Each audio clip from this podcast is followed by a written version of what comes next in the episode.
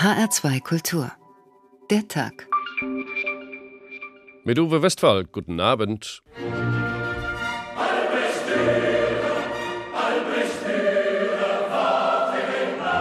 Albrecht Dürer ist so etwas wie ein künstlerischer Kontinent. Dürer wird zur Marke und kann sich vor Anfragen kaum retten. Die Kehrseite seiner raschen Rolle als großes grafisches Vorbild ist natürlich, er wird kopiert. Leute gucken gerne im Internet, was ihre Freunde machen. Ich rede davon, das gesamte soziale Erlebnis online zu stellen. Er war außerordentlich markenbewusst und er war sich auch seiner Rolle als Meister absolut bewusst und ging damit offensiv um. Er ist nicht unbedingt derjenige, der bestimmte Dinge sozusagen das erste Mal macht. Er ist nicht der Erste, der erstmals signiert. Aber was Dürer tut, in allem, was er tut, ist, er ist ein begnadeter Systematiker. Rest meiner Aufmerksamkeit ist in den Büros von Facebook, wo meine Kollegen und ich Dinge umsetzen, wozu niemand in diesem Raum intellektuell oder kreativ in der Lage ist. Ich glaube, wenn er heute leben würde, dann wäre er im Internet wahrscheinlich 2.0 und würde irgendwie sich dort vermarkten. Dürer 2.0, wer hätte das gedacht? Die Köpfe hinter der im Frankfurter Städelmuseum steckenden Ausstellung Dürer Kunst, Künstler, Kontext mussten nicht lange suchen, als sie das Vorhaben für die Ausstellung fassten. Im Zentrum stand natürlich die Frage, wie bringt man einen Künstler, der vor fast 500 Jahren starb, an ein neues und auch schon mit Dürer bekanntes Publikum? Die größte Hilfe fanden die Ausstellungsmacher in Dürers Werk natürlich selbst. Das Städel zeigt die ganze Breite und Vielfalt dieses deutschen Renaissance-Künstlers, der 1471 in der freien Reichsstadt Nürnberg geboren wurde. Nürnberg war damals eine der großen Metropolen des Handelns, der Herrschaft des Geldes und auch der künstlerischen Impulse. Die vor drei Tagen eröffnete Ausstellung leistet aber noch viel mehr. Besucher erleben mit den dort gezeigten 280 Werken einen Albrecht Dürer, der schon seinerzeit weit mehr war als ein Maler und Zeichner. Dürer verfügte über ein ganzes Reservoir von Talenten, die es ihm erst ermöglichten, rasch über die Grenzen Deutschlands bekannt zu werden. Heute würde man sagen, Dürer war ein Netzwerker der ersten Güte, ein Marketing-Experte in eigener Sache, ein Wissbegieriger und ein Kommunikator durch seine Kunst. Er entdeckte durch seine zahlreichen Freundschaften und Beziehungen Europa auf seine Weise und trug zur Entstehung der nordeuropäischen Renaissancekunst bei. Genau diese Aspekte machen diesen Künstler heute noch so spannend, aktuell und interessant, generationsübergreifend und ideengebend. Für den Tag auf HR2 Kultur ein Anlass, sich mit Dürer genauer zu beschäftigen. Wir zitieren ihn. Und da ich ausgedient hat, schickt mich mein Vater hinweg und bliebe vier Jahr außen, bis mich mein Vater wieder fordert. Und als ich im 1490er Jahr hinwegzog, nach Ostern, Danach kam ich wieder, als man zählt 1494 nach Pfingsten. Dr. Thomas Schauerte, Sie sind Leiter des Dürerhauses Nürnberg und der Kunstsammlung der Stadt Nürnberg. Guten Abend. Guten Abend, Herr Westphal. Herr Schaute, das Dürer-Zitat belegt, die sogenannten Wander- und Lehrjahre entstanden aus dem Wunsch, den immer häufiger eintreffenden Neuigkeiten auch aus anderen Ländern und damit dann auch den eigenen Horizont zu erweitern. Wohin wanderte Dürer, der er Goldschmied gelernt hatte und dann erst so zur Malerei kam? Er wanderte zunächst an den Oberrhein, also sprich in die bedeutenden Reichsstädte Basel und anschließend nach Straßburg. Hm. Und wie darf man sich solche Reisen in der Renaissance vorstellen? Hatte Dürer damals schon viele Kontakte in Europa, die er besuchen wollte, oder Sie sagten, er ist erst mal an den Oberrhein gereist? Ähm, das hängt damit zusammen, dass Dürer natürlich von Haus aus in verschiedenen Netzwerken drin war. Zunächst mal das Netzwerk der Goldschmiede, die auch über städteübergreifend miteinander natürlich verbunden waren. Da nutzt er also sozusagen das Netzwerk das vom Vater auf ihn gekommen ist. Das andere Netzwerk ist, hängt mit seiner Beruf, also eigentlich mit seiner Berufung zusammen. Ähm, er ist Maler geworden, aber er ist zunächst vor allen Dingen Buchillustrator. Und jetzt speist er sich selber mit seinem Können natürlich in die Netzwerke der frühen Buchdrucker um 1500 ein. Und das gelingt von Nürnberg aus natürlich ganz hervorragend, weil Nürnberg ein Vorort dieser frühen Druckkunst ist. Das heißt, Dürer vertraute eigentlich auf ein Netz, das er schon kannte, mit dem er vertraut war, versuchte es aber dann auch zu erweitern durch seine Reisen. Absolut, natürlich. Wir können vielleicht nicht ganz ausschließen, dass er auch durchaus mit konkreten Aufträgen aus Nürnberg in die verschiedenen Druckerstädte gewandert ist. Das wissen wir natürlich heute nicht mehr, aber das gehört eigentlich zum Ausnutzen, zum erfolgreichen Ausnutzen eines solchen Netzwerks fast zwingend dazu. Also die Empfehlung, die einem am fremden Ort die Türen öffnet. Mhm. Dann gab es die Städte Straßburg und Colmar. Das waren ja auch zu dem Zeitpunkt wichtige Zentren des Handels und vielleicht auch der Goldschmiedekunst und der Druckerei? Ähm, ja, wobei Colmar hat er angesteuert, weil er dort bei Martin Schongauer noch etwas zu lernen hoffte als Kupferstecher. Der war ihm aber sozusagen vor der Nase weggestorben. Also das wurde nicht. Und Straßburg? Und Straßburg war auch eine der bedeutenden Reichsstädte und äh, Druckorte, aber auch natürlich Orte, wo er sich unter Umständen als Maler hätte verdingen können. Bloß an Malerei haben wir aus diesen frühen Wanderjahren eigentlich kaum etwas. Mhm. Und im Alter von 24 Jahren geht Dürer nach Südtirol. Was hat er dort gefunden? Ja, wenn wir das so genau wüssten. Früher wurde das ja als erste Venedig-Reise bezeichnet. So einfach ist das heute nicht mehr, weil wir nur Zeugnis dafür haben, dass er sozusagen bis an die deutsche Sprachgrenze, also nach Südtirol, vorgestoßen ist.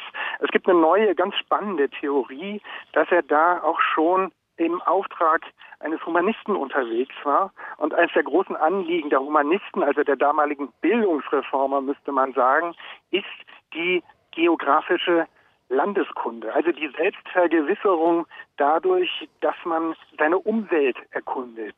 Und dazu wird natürlich hervorragend seine frühen Landschaftsaquarelle passen. Das ist im Augenblick noch eine Theorie, die aber natürlich gerade unter dem Gesichtspunkt der Vernetzung sehr viele spannende Aspekte an sich hat.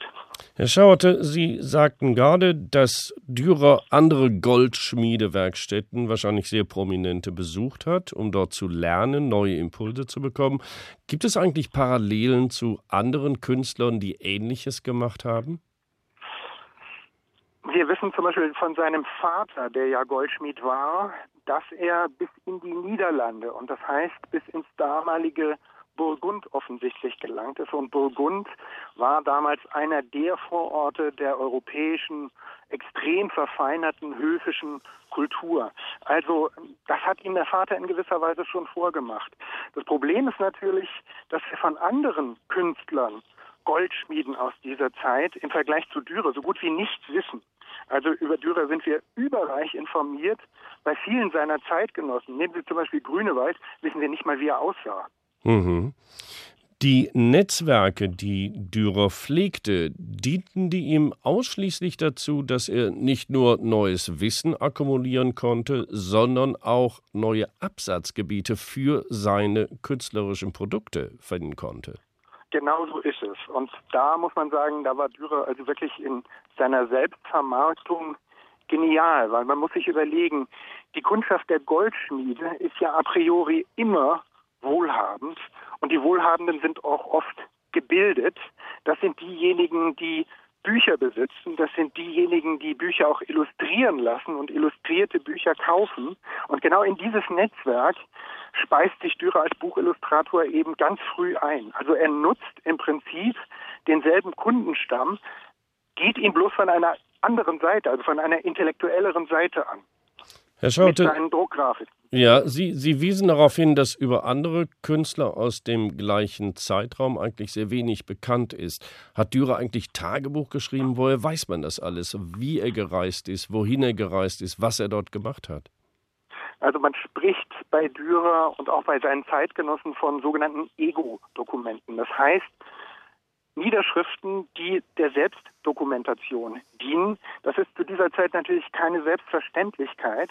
Und das ist etwas, was Dürer aus dem humanistischen Bekanntenkreis einfach übernimmt. Das heißt also, die Selbstvergewisserung der Persönlichkeit, die wir ja gemeinhin immer mit der Renaissance in Verbindung bringen, die nimmt Dürer sozusagen ernst und wendet sie praktisch und konkret auf sich selbst an.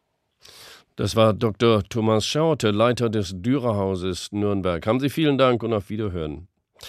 Der Tag auf HR2 Kultur. Das Netzwerk eines Genies und seine Kunst, das ist Thema heute bei Der Tag auf HR2 Kultur. Deutlich bisher, die Dürer-Ausstellung im Frankfurter Städel zeigt einen durch und durch modernen Künstler, dessen Leben und Werk noch immer hochaktuell ist. Ein Zeitgenosse von Dürer war der niederländische Gelehrte Erasmus von Rotterdam, ein großer Humanist seiner Zeit und wichtiger Einfluss auch auf Dürer. Und dieser schrieb selbst dann über den deutschen Künstler Folgendes. Ich gebe zu, dass Apelles ein Fürst dieser Kunst war, an dem andere Maler nichts zu bemängeln fanden, außer dass er es nicht verstand, die Hand von seinem Bild zu nehmen. Eine ehrenvolle Form von Tadel. Doch Apelles vertraute auf die Hilfe der Farben. Weniger zwar und nicht so aufwendiger, aber immerhin doch Farben. Was hat Dürer dagegen, wiewohl er auch sonst Bewunderung verdient, nicht alles in einfarbiger Technik, das heißt mit schwarzen Linien dargestellt? Schatten, Licht und Glanz, Erhöhungen und Vertiefungen, mehr noch. Aus der Lage einer Sache zeigt er mehr als nur den einen Aspekt, der sich selbst dem Auge des Betrachters anbietet. Genau beachtet er die Proportionen und Harmonien.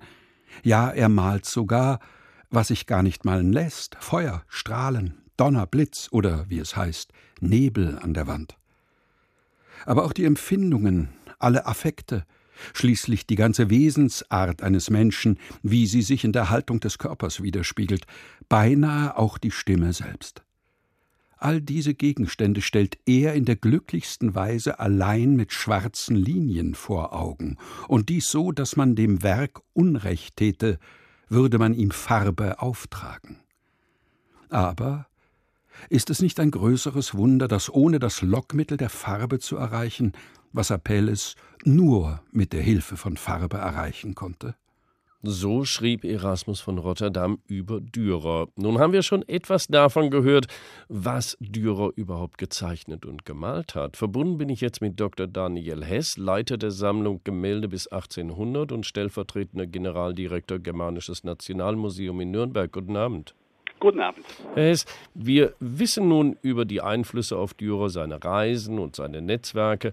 Aber wie hat sich das alles auf seine Kunst ausgewirkt? Seine, welche Themen hatte er und wo hat er die gefunden?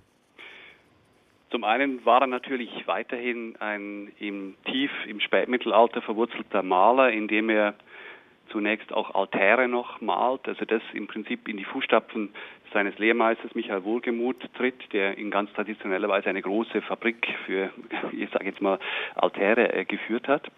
Er ist aber natürlich auch da ein sehr gewiefter, sehr marktkundiger Mann und äh, sieht relativ schnell, dass in Nürnberg äh, gut Start zu machen ist mit der Bildnismalerei, die in Deutschland tatsächlich in Nürnberg auch ihren wichtigsten und frühesten äh, äh, Ort gefunden hat.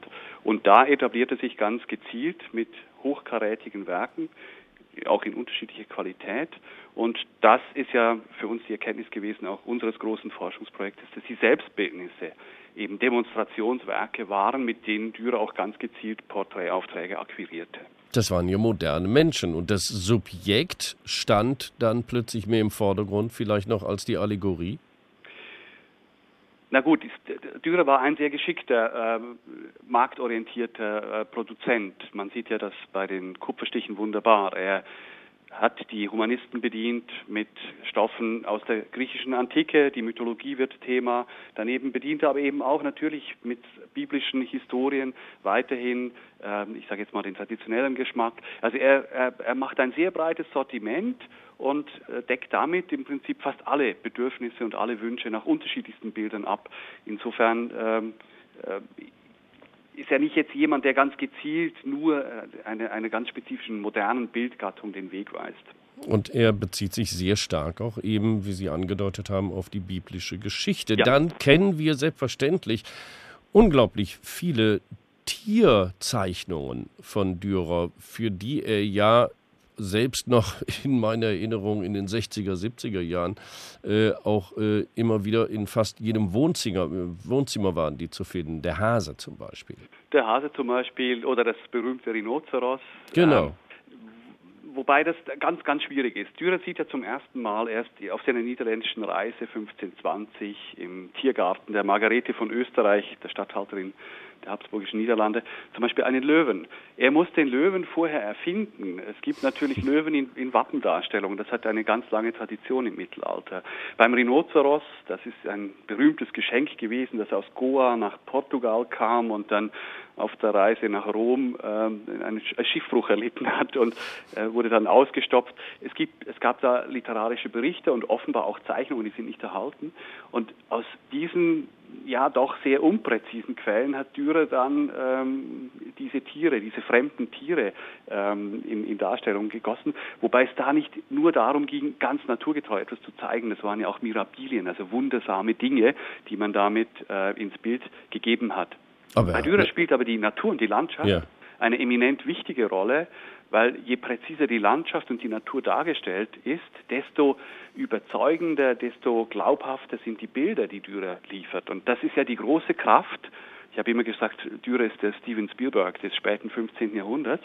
Das ist die große Kraft seiner Bilder, die eine unglaubliche Glaubwürdigkeit und aber eine gleichzeitig eine unglaubliche Dramatik haben und damit eigentlich die Wirkung einer spätmittelalterlichen ähm, Frömmigkeit weiterbringen. Die Bilder haben nämlich die Aufgabe, die Szenen der Bibel so authentisch, so glaubwürdig und so dramatisch wie möglich vor Augen zu führen. Und hat sich Dürer damit auch von anderen Künstlern abgegrenzt? Na gut, er hat natürlich, ähm, es gibt ja eine ganz berühmte Geschichte, dass äh, Dürer so präzise Haare malen konnte. Das ist natürlich ein, ein ganz wichtiger Aspekt, weshalb der Hase bis heute ähm, große Bewunderung äh, erfährt. Aber auch die Selbstbildnisse, wo die feinsten Barthaare ja mit einer Präzision gemalt sind, das sind ja kalligraphische Wunderwerke.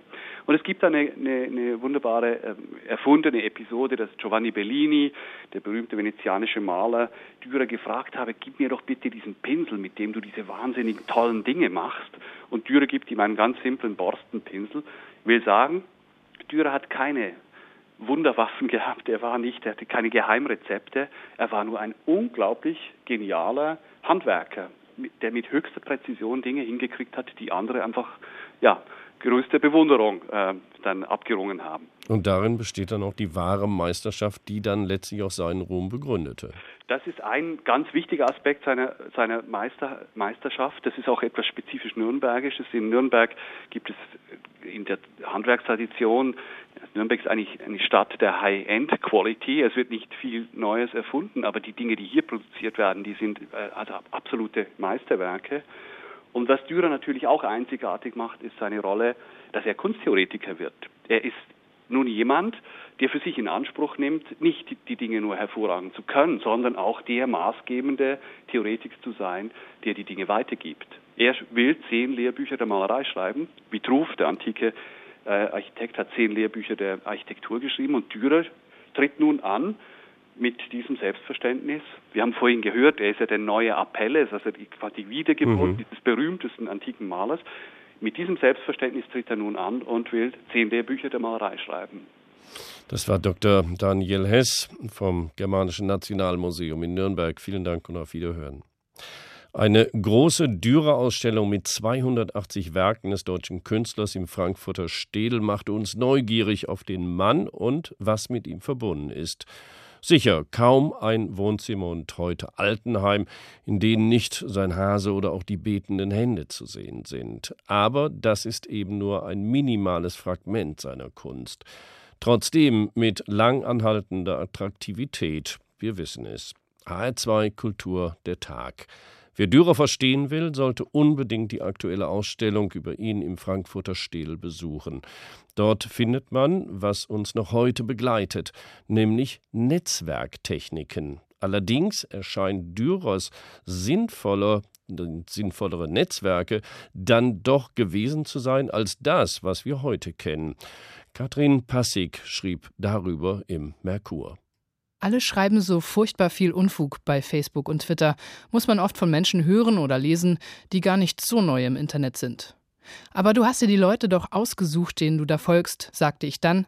In meinem Internet stehen lauter intelligente und interessante Dinge. Das lässt mich klug und den anderen dumm aussehen. Es stimmt nur leider nicht ganz. Meine Freunde und die Menschen, denen ich bei Twitter folge, geben neben ihren intelligenten Beiträgen falsche Meinungen und unhaltbare Ansichten in erheblicher Menge von sich. Täglich möchte ich mit dem digitalen Besen an die digitale Decke klopfen, um sie davon abzubringen. Man kann, wie es die Klageführer in der Regel tun, annehmen, es sei Facebook, das die bisher so klugen Freunde auf rätselhafte und vermutlich irgendwie amerikanische Weise verdumme.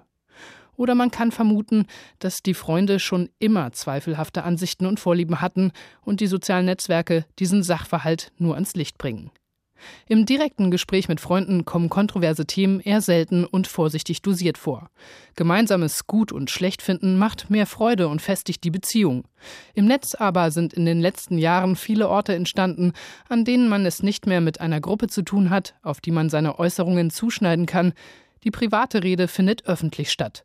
Freunde und Bekannte sehen, was man alles sagt, meint, mag und ablehnt. Auch dann, wenn sie selbst gar nicht die direkten Adressaten sind. Das geschieht in allen sozialen Netzwerken, die nennenswerte Verbreitung genießen und nicht weiter thematisch eingegrenzt sind. Im Moment vor allem bei Facebook und Twitter.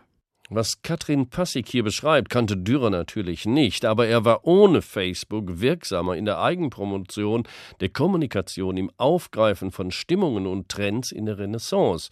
Die Musik kennt natürlich auch solche Netzwerke, berichtet Nils Kaiser.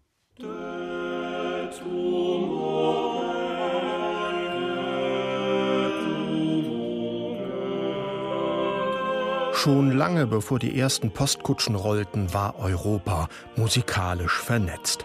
Knotenpunkte bildeten dabei die Residenzen des Adels und des Klerus, wo die großen Komponisten und Sänger Anstellungen fanden und von wo aus sie sich miteinander vernetzten.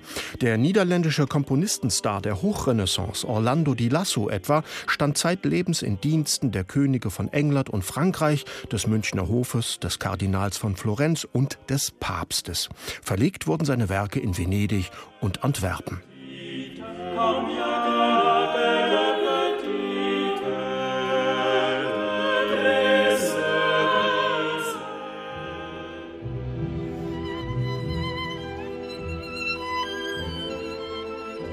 bürgerlichen Zeitalter dann haben sich die musikalischen Netzwerke verändert. Die Knotenpunkte sind jetzt die großen Musikzentren, wie in Deutschland zum Beispiel Leipzig. Wer etwas auf sich hält, muss sich hier blicken lassen und kann damit rechnen, dass er auch andere trifft, die wichtig sind. Hier sitzen die großen Verlage. Wer das Gewandhausorchester leitet, ist ein gemachter Mann. Kein Wunder, dass den Job auch Felix Mendelssohn ergattert, ein Komponist, der aus einer wohlhabenden und ohnehin bereits gut vernetzten Familie stammt. Er sitzt von Anfang an fest drin im Netz.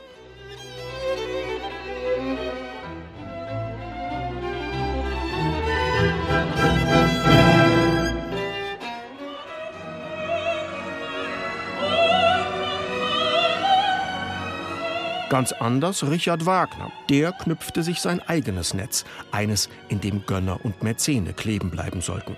Jahrelang schmarotzte Wagner sich in der Zürcher Villa des Kaufmanns Otto Wesendonck durch, ließ sich von der Affäre mit dessen Gattin zur Oper Tristan und Isolde inspirieren und landete schließlich den großen Clou, als er beim treuherzigen Märchenkönig Ludwig II. andockte, der ihm in Bayreuth sein eigenes Theater spendierte. Der Bayreuther Hügel hat sich seitdem zu einem musikalisch-politischen Netzwerk der ganz eigenen Art entwickelt.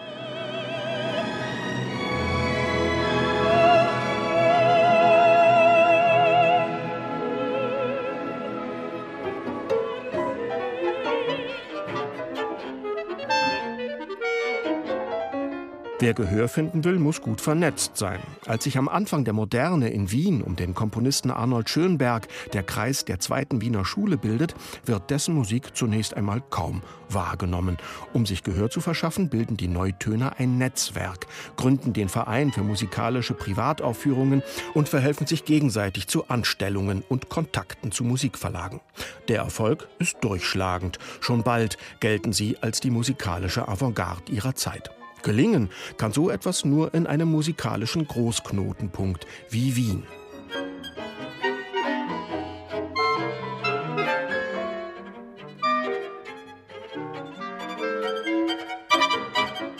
Nach 1945 tun es auch die kleineren Residenzen. Die Neutöner siedeln sich nun in Darmstadt an und spinnen von dort aus ihre Fäden. Wer sich zur Avantgarde zählt, der kommt zu den alle zwei Jahre stattfindenden Ferienkursen. Ohne Darmstadt geht es nicht. Aber die Fäden sind straff gespannt. Wer den vorherrschenden Maximen vom totalen Serialismus nicht entspricht, der fliegt raus aus dem Netz. Wie etwa der Amerikaner John Cage, der sich fortan seine eigenen Kontakte knüpfen muss.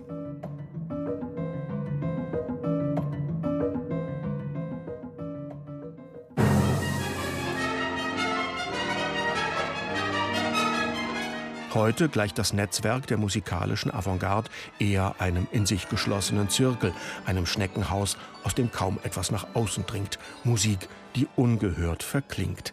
Wer den großen Erfolg sucht, der darf sich eben nicht nur auf seine musikalischen Kontakte verlassen. Jemand wie Dieter Bohlen nutzt bestimmt auch noch ganz andere Netzwerke. You can win if you want,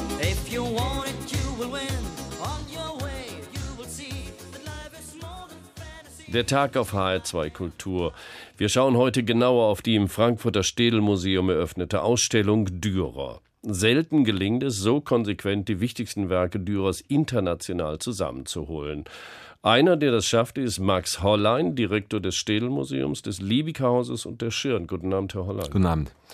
Gibt es eine Parallele zwischen Dürers Wirken als Netzwerker und Künstler und der Art und Weise, wie Sie Ihre Netzwerke wiederum nutzbar machten, um die Ausstellung überhaupt zu realisieren? Also ich glaube, das würde ich mir jetzt natürlich keinesfalls zumuten, da eine Parallele wirklich ziehen zu können.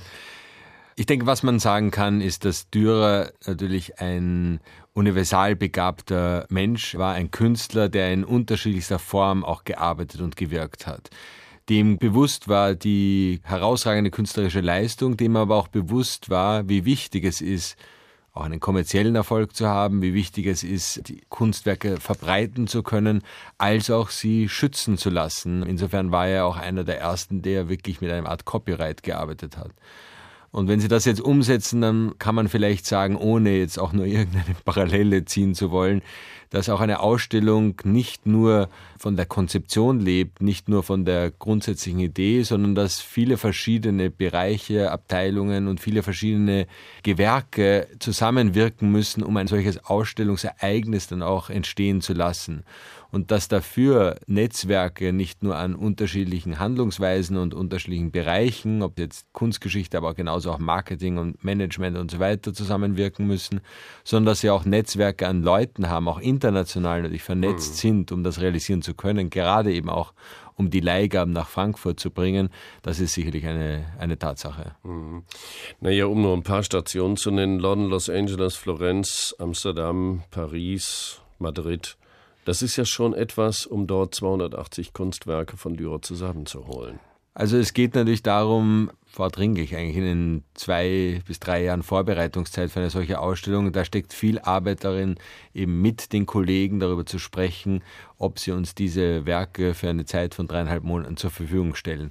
Das sind oft langjährige Beziehungen, die sie haben, äh, nicht nur in dem Fall ich natürlich, sondern auch der, auch der Kurator der Ausstellung, aber oft sind es einfach auch kollegiale Handlungen zwischen Direktoren, dass man sagt, hilf uns bitte bei dieser Ausstellung mit diesem und diesem Werk. Das ist sicherlich auch sehr schlüssig, warum dieses Werk da genau dazu passt, aber man muss immer feststellen, das ist natürlich auch ein Meisterwerk äh, an deren Ort, was genau. vom Publikum vermisst wird. Und äh, natürlich auch ist auch ein gewisses Risiko auch dabei, solche Werke auf Reisen zu schicken.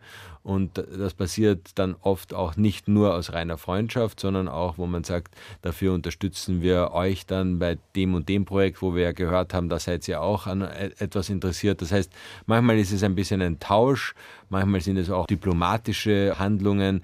In einem gewissen Fall zum Beispiel aus dem berühmten Hieronymus aus Lissabon, der uns geliehen wurde, ausnahmsweise muss man fast sagen, haben wir die Leerstelle dann mit einem anderen Bild äh, kompensiert während mhm. des äh, Laufzeit der Ausstellung und viele andere mehr. Es ist sicherlich aber auch unsere langjährige Erfahrung, solche großen Altmeisterausstellungen zu machen, als auch unser Ruf, dass wenn wir etwas machen, dass es dann wirklich auch eine nicht nur kapitale Ausstellung wird, sondern auch ein, eine Ausstellung, die auch den neuesten Forschungsstand darstellt, die sich aber auch ein, an ein großes Publikum wendet. Wie macht man das? Es ist ja auch eine gewaltige Aufgabe. Dürer ist vor fast 500 Jahren gestorben. Äh, wie man so einen Künstler und sein Werk dann auch an eine neue Generation oder neue Generationen heranführen kann, gleichzeitig an die Dürer Kenner und Freunde von Dürer dann wiederum neue Elemente mhm. heranbringen kann. Ist der Schlüssel zu alledem vielleicht auch die Kontextualisierung von Dürers Werk und Leben in so einer Ausstellung?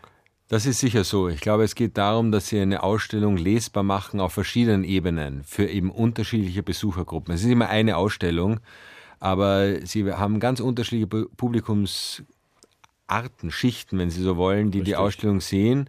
Und jeder bekommt hier eine gewisse andere Narration auch geboten. Und ich glaube, dass der Schlüssel auch, um es überhaupt erst zu öffnen, um überhaupt erst eine Rezeption dieser Art möglich zu machen, ist eben mit einem auch aktuelleren Blick, mit einem zeitgenössischen Blick auf dieses Phänomen Dürer zu schauen. Und ich glaube, dass diese Ausstellung das wirklich äh, vorbildlich macht. Ähm, sie zeigt eben Dürer nicht als isolierten Kern oder als absolutes Genie, sondern sie zeigt das Handeln, das Wirken eines Künstlers, eines herausragenden Künstlers im Kontext auch seiner Zeit und auch im Wirken seiner Zeit. Das heißt, die Ausstellung folgt weniger chronologisch, es ist folgt chronologisch, aber weniger in dem Sinne eine Lebensgeschichte zu erzählen, sondern eigentlich die Geschichte eines Künstlers im Handeln seiner Zeit, mit den verschiedensten Komplikationen, die es auch damit bringt. Und damit wird die Kunst Dürers äh, offensichtlich und präsent, äh, auch im Dialog natürlich mit den Künstlern seiner Zeit, aber es wird auch das Wirken eines Künstlers in der Zeit offensichtlich. Welchen Schwierigkeiten oder auch welchen Anstrengungen auch so ein solches Genie auch ausgesetzt war, welche Reisen er unternommen hat, äh, wie sehr er sich dann und das ist für viele zum Beispiel jetzt eine faszinierende Geschichte. Dürer hat sich äh, eigentlich in der zweiten Hälfte seines Lebens dazu entschieden, äh, weniger bzw. gar nicht mehr selbst zu malen, weil er eben erkannt hat, das ist einfach fast eine Verschwendung seiner Zeit und auch, äh, dass es ökonomisch für ihn uninteressant ist, sondern er hat die großen Bildprogramme im Gemäldebereich an seine Werkstatt übergeben, die hoch äh, spezialisiert, erfolgreich und Spitzenkünstler gehabt hat, äh, mit allein Hans Baldung, der da gearbeitet hat, sondern sich vielmehr aber er selbst sich auf die Entwicklung der großen druckgrafischen Programme gewidmet hat. Und äh, das heißt, die, für Dürer war es wichtiger, eigentlich die Druckgrafik äh, voranzubringen und dort seine künstlerische Manifestation äh, auch nochmal in den Meisterstichen zum Beispiel zu zeigen. Und er wusste dabei, einerseits ist das ökonomisch für ihn attraktiver und de facto wird so natürlich seine Kunst noch viel bekannter. Denn man darf nicht vergessen, dass zu der damaligen Zeit die großen Gemälde, Altare, da waren der Auftraggeber ein Fürst, der Klerus, das war für eine sehr beschränkte natürlich Anzahl von Leuten zu sehen. Da, damals gab es noch keine öffentlichen Museen. Die Druckgrafik allerdings hat sich natürlich viel weiter verbreitet und auch für andere Künstler nördlich und südlich der Alpen, die haben oft Dürer gar nicht so sehr über seine Gemälde, sondern vielmehr über seine Druckgrafik kennengelernt und so ist die Wirkung von Dürer natürlich auch ganz anders gesteigert worden. Dürer war Humanist, beeinflusst von Erasmus von Rotterdam. Mhm.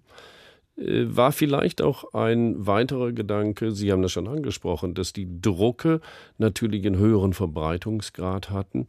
Äh, war das auch eine andere Möglichkeit, vielleicht noch mehr Geld zu verdienen? Also es war ganz sicher eine, äh, eine ökonomische Überlegung von ja. ihm. Also er wollte, er hat das. Das hat er schon nüchtern und klar war, beurteilt. Also ja. Dürer war ein, äh, auch ein geschickter Kaufmann, ganz klar. Und Dürer wusste, er muss von seinem, seiner Kunst nicht nur leben, sondern er wollte natürlich auch äh, erfolgreich äh, leben. Da übrigens unterscheidet er sich nicht von Kranach, äh, seinem Zeit, einem Zeitgenossen, der auch ein sehr geschickter Kaufmann war. Das heißt, einen Künstler der Zeit äh, der war sicherlich nicht in dem Sinne im Elfenbeinturm tätig, sondern der hat ganz klar auch schauen müssen, nicht nur, äh, wie sich seine Kunst verbreitet, sondern wie man da davon auch am, am sinnvollsten auch am besten und auch gut leben kann.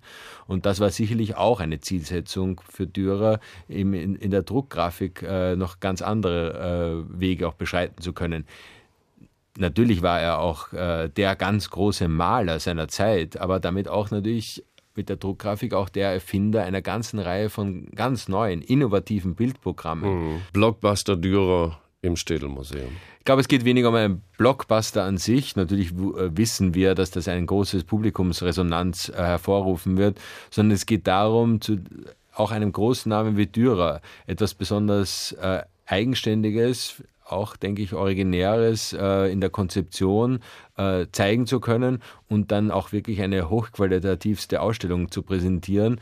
Und die Qualität einer solchen Ausstellung definiert sich oft auch äh, bei, äh, durch die Leihgaben, die wir herbringen konnten. Und da sind natürlich äh, keine Kosten noch Mühen gescheut worden, um hier wirklich in Frankfurt eine höchst exquisite und äh, qualitativ wertvolle Ausstellung realisieren zu können. Mit Max Hollein sprach ich vor unserer Sendung. Die große Dürer-Ausstellung im Frankfurter Städel machte uns natürlich neugierig. Mehr noch, das Versprechen der Ausstellungsmacher, mit Dürer nicht nur seine Zeit und sein Werk, sondern auch unsere zu verstehen, zwingt fast zum Besuch.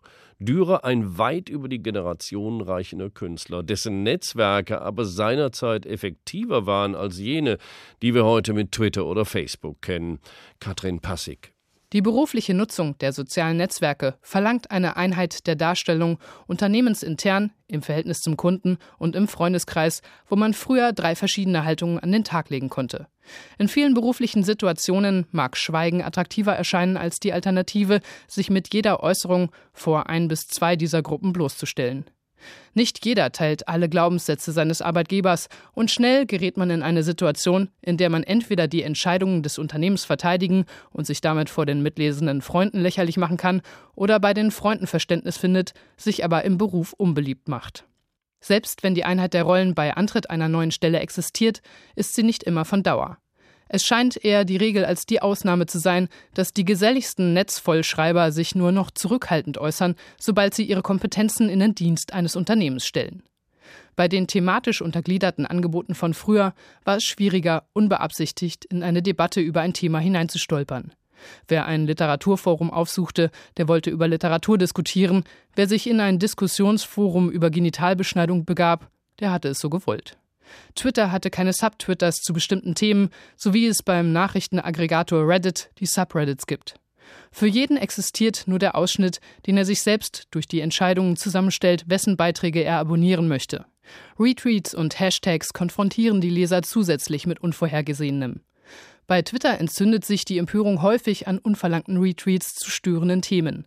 Beispiele aus jüngerer Zeit sind die Beschneidungsdebatte von 2012 und die Hashtag Aufschrei-Kampagne von 2013, bei der Beispiele für sexuelle Belästigung im Alltag zusammengetragen und heftig diskutiert wurden. Aber es sind ja keine Fremden, sondern die eigenen Freunde und die Menschen, denen man bei Twitter freiwillig folgt, die diese Äußerungen für wichtig genug halten, um sie weiterzuleiten. Selbst wenn man ihnen allen diese Weiterleitung verbietet, was bei Twitter technisch möglich ist, genügen bereits die Meinungen, die die Freunde selbst äußern, für Zank und Zweifel an ihrer Zurechnungsfähigkeit. Katrin Passig über die Limits unserer heutigen Netzwerke. Der Tag auf HR2 Kultur. Dürer, das Netzwerk und was daraus wurde, dieser Frage gehen wir unter anderem nach. Die Dürer-Ausstellung im Frankfurter Städel gibt dazu den Anlass. Um zu verstehen, welche Wirkung dieser große deutsche Künstler und Humanist hatte, muss man aber auch in die Zeiten nach seinem Tod 1528 schauen. Mario Scala. In den frühbürgerlichen Gesellschaften war Aufklärung zum ersten Mal in der Geschichte zweierlei. Eine intellektuelle Aufgabe und ein Business. Die intellektuelle Form, die diesen Geist mehr als ein Jahrhundert lang verkörperte, war die Enzyklopädie. Heute kennen viele vor allem die große französische Enzyklopädie von Diderot und d'Alembert. Aber vor ihnen gab es zahlreiche ähnliche Projekte. 1695 erschien das historisch-kritische Wörterbuch des Franzosen Pierre Bayle. 30 Jahre später eine zweibändige Zyklopädia in England, eine von Ephraim Chambers, vorwiegend selber geschriebene Enzyklopädie der Künste und Wissenschaften. Der Anspruch war bereits umfassend. Es ging darum, das verfügbare Wissen zu sammeln und zu vermitteln. Doch bald wurde deutlich, dass Einzelkämpfer schnell an Grenzen stoßen und nur ein Kollektiv dem Anspruch gerecht werden kann.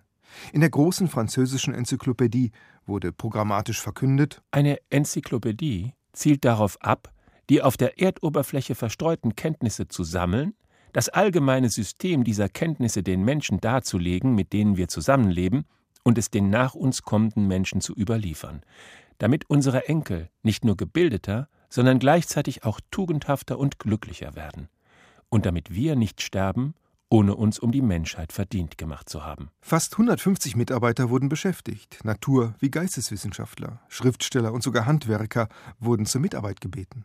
Dabei bewegten sich die Enzyklopädisten im Rahmen ihrer Epoche und übersetzten etwa ökonomische in intellektuelle Entwicklungen.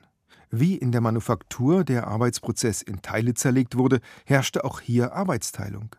So finden sich in der Enzyklopädie Artikel zu Philosophie, Limonade, Humor, Metaphysik, Schnarchen, Schokolade, Königsmord oder Erektion. Wie in der Ökonomie wurden geografische Grenzen überschritten. Die Enzyklopädisten unterhielten Korrespondenzen, reisten an Fürstenhöfe und knüpften ständig Kontakte. Einer ihrer deutschen Mitarbeiter, Melchior Grimm, war gleichzeitig Schriftsteller und Diplomat. Er war Gesandter der Stadt Frankfurt am französischen Hof.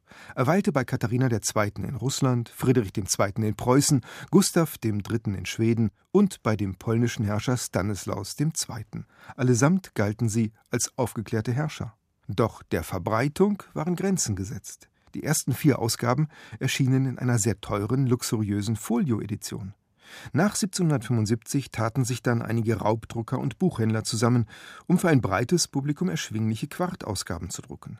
Ein Geschäftszweig eigenen Charakters entstand, mit Druckern, Kopisten und Werbern, die zum Werk inhaltlich nichts beisteuerten, sondern lediglich Zweitverwerter waren. Schnell stellten sich Erfolge ein, die Bestellungen gingen in die Tausende. Robert Darnton schreibt in seinem Buch das Geschäft der Aufklärung? Es ist gleichgültig, ob die Enzyklopädie nun das größte Veröffentlichungsunternehmen war. Es wurde auf jeden Fall zu einem der größten Geschäfte des 18. Jahrhunderts. Die enzyklopädische Methode wuchs zu kolossalen Proportionen heran. Das schiere Ausmaß der nun folgenden Unternehmungen bewies, dass der enzyklopädische Gedanke von nun an für die Produktion und Verbreitung von Aufklärung stand. Die ersten vier Ausgaben von Diderots und d'Alemberts Enzyklopädie fanden sich vornehmlich in den Bücherschränken vermögender Adliger. Mit den günstigen Quartbüchern konnte nun das Licht der Aufklärung auch in die kleine Bürgershütte einziehen. Wobei die Pointe darin besteht, dass die Geschäftemacher an den Inhalten der Enzyklopädie nicht interessiert waren. Sie wollten Geld machen. Ohne die intellektuelle Vorarbeit Diderots aber, die Verbreitung an den Fürstenhöfen, hätte sich ihnen diese Chance gar nicht geboten. Aber der große Erfolg stellte sich erst ein, als die Businessleute die Idee übernommen hatten. Die Renaissance, die Europa für die Welt empfänglich machte, brachte evidenterweise auch neues Wissen, wie wir gerade von unserem Kollegen Mario Scala erfuhren. Reisen bildete nicht nur zu Dürers Zeiten, sie öffnete künstlerisch auch neue Wege. Die, die Dürerschen Stilmittel und Techniken stimulieren bis heute die Kunst und die Künstler. Ich begrüße jetzt Professor Manfred Stumpf von der Hochschule für Gestaltung in Offenbach. Guten Abend. Guten Abend, Herr Westphal. Herr Stumpf, was hat Sie an Dürer fasziniert und welche Elemente seiner Arbeit verwenden Sie noch heute?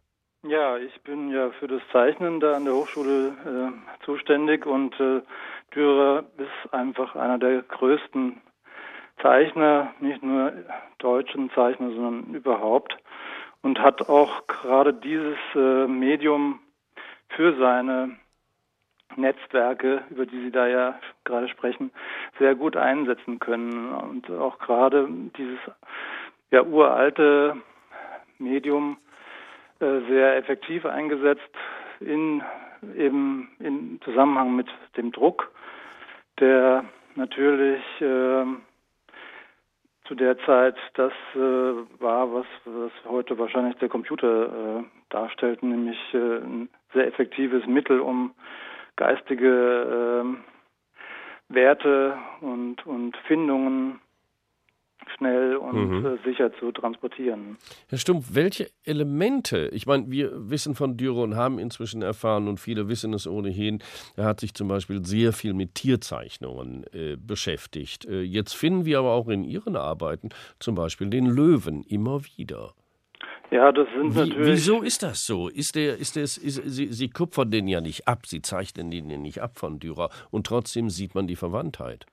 Naja, das sind natürlich äh, uralte Symbole, die äh, da auch von Dürer sozusagen noch aus der mittelalterlichen Tradition in die Neuzeit äh, übernommen worden sind und äh, wie man gerade an, an Dürerscher Kunst sieht, die ja zeitlos äh, auch heute noch nach 500 Jahren so eine Bedeutung hat, sind auch diese Symbole wie zum Beispiel der Löwe äh, in allen möglichen heraldischen äh, Signalen und Mhm. sonstigem bis hin zu Automarken sind solche Tiersymbole einfach äh, tragend und können auch äh, eben große kulturelle Zeiträume in, in, die Gegenwart bringen. Mhm. Genau diesen Moment, Herr Stumpf, den wollte ich mit Ihnen noch mal kurz ansprechen. Es gibt ein Wandmosaik im U-Bahnhof Habsburger Allee. Da sehen wir einen Esel, da sitzt ein Mann drauf, vermute ich mal, der hat einen, ich nenne das mal Palmwedel.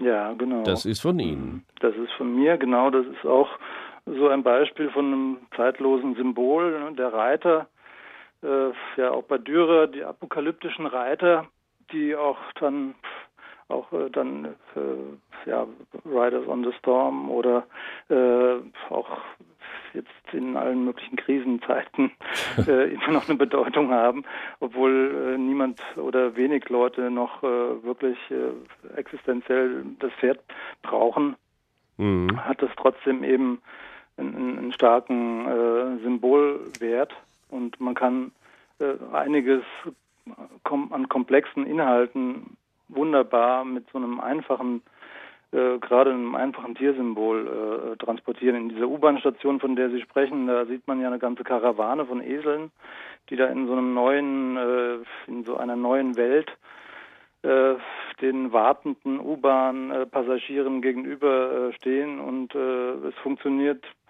wunderbar. Es kommt immer ein kleines Lächeln und, und jeder kann sich mit diesem Esel sehr gut identifizieren, der äh, dort einfach dann im U-Bahn-Tunnel verschwindet. Ja. Das heißt, Herr Stumpf, es, es gibt Bildlösungen und Darstellungen, die über den gesamten Zeitraum, Dürer starb vor 400, rund 480 Jahren, äh, immer noch tragen. Also Natürlich, das hat eine universelle ja. Bedeutung. Absolut, also bis hin zu dem zu diesem einfachen Hasen, der ja. auch äh, lange in den deutschen Stuben hing und vielleicht auch bald wieder hängt oder jetzt auch von einem Künstlerkollegen in äh, Plastik gegossen, äh, seriell äh, sich gut verkauft. Also da, das ist einfach ein, ein uraltes Fruchtbarkeitssymbol, was dann bei Playboy äh, genauso wieder auftaucht wie äh, in anderen Zusammenhängen. Mhm. Ne? Mhm. Das war Professor Manfred Stumm von der Hochschule für Gestaltung in Offenbach. Haben Sie vielen Dank und auf Wiederhören. Der Tag auf HR2 Kultur. Was zu Dürers Zeiten der Verbreitung seiner Kunst diente, waren Kontakte und eben sein eigenes Marketing. Technische Möglichkeiten nutzte er zur Bekanntmachung seiner Sichtweisen mit großen Auflagen seiner Grafiken.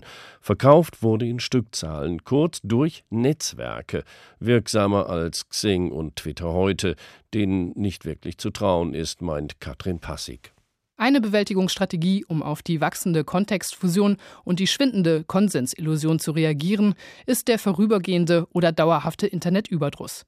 Manchmal mündet er in eine Abkehr von den falschen Online-Gemeinschaften. Allerdings fußt die Vorstellung von der Authentizität, Verlässlichkeit und Harmonie der Offline-Beziehungen auch nicht unbedingt auf harten Fakten. Eventuell handelt es sich nur um eine Rückkehr zum ungestörten Wunschdenken vom Wir. Anstatt den Glauben an die spezifische Gruppe der eigenen Freunde oder auch an die größere Gruppe der Nutzer des Internet oder der sozialen Netzwerke zu verlieren, müssten wir uns vom Glauben an Gruppen verabschieden, in denen dauerhafte Einigkeit über mehr als nur einige wenige Punkte herrscht. Wir brauchten eine realistischere Einschätzung des allgemeinen Konsenses über unsere eigenen Ansichten. Es ist eine der zentralen Zumutungen der Vernetzung, dass die anderen nicht nur so heißen, sondern auch wirklich anders sind. HR2 Kultur der Tag. Wer sich die Dürerschen Netzwerke in der laufenden Ausstellung im Städelmuseum hier in Frankfurt anschaut, merkt sehr rasch, seinerzeit hatten Connections und politische Netzwerke eine wichtigere Aufgabe als alles, was wir heute darüber wissen. Sabine Müller über die Pseudo-Networker im politischen Berlin. Wer im Berliner Politbetrieb nach überparteilichen Netzwerken fragt, der stellt schnell fest, das bekannteste ist immer noch eins, das längst eingeschlafen ist. Die Pizza Connection, die noch in Bonn begründet wurde, Mitte der 90er. Junge Abgeordnete von Union und Grünen trafen sich beim Edelitaliener Sastella, wo es die namensgebende Pizza übrigens gar nicht gab, dafür aber exzellente Pasta. Man saß regelmäßig zusammen, lernte sich kennen und landete ab und zu sogar einen politischen Coup. Wie im November 1995, als FDP-Außenminister Klaus Kinkel seinen iranischen Kollegen Velayati empfangen wollte, obwohl der gerade den Mord am israelischen Ministerpräsidenten Yitzhak Rabin gut geheißen hatte. Die Grünen beantragten im Bundestag, Vilayati auszuladen. Die jungen Schwarzen und einige Ältere stimmten ebenfalls dafür. Kinkel war düpiert und dem damals gerade ins Amt gekommenen Generalsekretär der FDP, Guido Westerwelle, sagt man seitdem eine regelrechte Angst vor der Pizza Connection nach, die ihn bis nach Berlin und in die schwarz-gelbe Koalition verfolgt habe. Der schwarz-grüne Gesprächskreis ist auch deshalb legendär, weil so viele von damals heute in Spitzenämtern sind. Peter Altmaier, Hermann Gröhe oder Ronald Pofalla bei der Union, Cem Özdemir, Steffi Lemke und Katrin Göring-Eckardt bei den Grünen. Zu Beginn der 2000er Jahre, als die Grünen mit der SPD koalierten und einige wichtige Vertreter der Pizza Connection aus der Politik ausstiegen, schliefen die Kontakte weitgehend ein. Eine Wiederbelebung 2005 war nur von kurzer Dauer. Die Berliner Republik hat bisher keine derart prominente Seilschaft, keine Currywurst-Connection oder Bulettenbande. Aber natürlich gibt es sie auch hier, die überparteilichen politischen Netzwerke. So treffen sich seit einigen Jahren Vertreter von SPD, Grünen und Linken in einem rot-rot-grünen Gesprächskreis, manchmal in Hinterzimmern, teilweise auch ganz öffentlich. Große Namen sind nicht dabei. Die, die jetzt schon richtig wer sind im Politbetrieb, sind viel zu exponiert, um bei so etwas mitzumachen. Es sind Leute aus den hinteren Reihen und politische Mitarbeiter, die hier zusammenkommen und überlegen, wo und wie man gemeinsam agieren könnte. Aber ganz ehrlich, sagt mir ein linker SPDler, so richtig tut sich da nichts. Einfluss haben die kaum. Nicht jeder Netzwerkgedanke trägt. Versuche des reformorientierten SPD-Flügels, eine rot-gelbe Spanien-Connection zwischen Sozialdemokraten und FDP zu etablieren, fruchteten nicht und auch von einem mal angedachten schwarz-gelb-grünen Jamaika-Netzwerk von Nachwuchspolitikern hört man nichts mehr.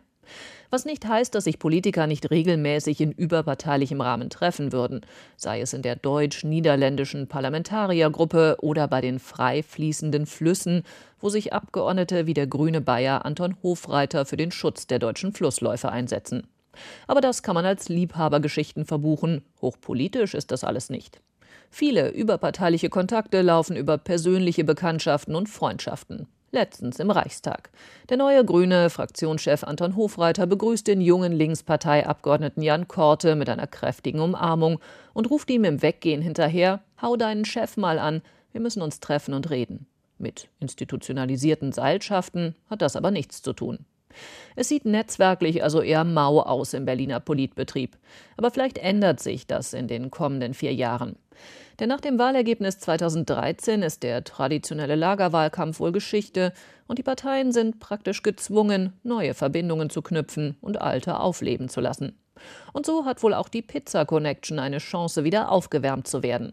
Jüngere Unionspolitiker denken laut darüber nach, den Schwung der schwarz-grünen Sondierungsgespräche zu nutzen und eine Pizza Connection 2.0 aufzulegen.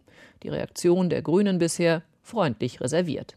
Aber wie heißt es so schön, aufgewärmt schmeckt's oft am besten.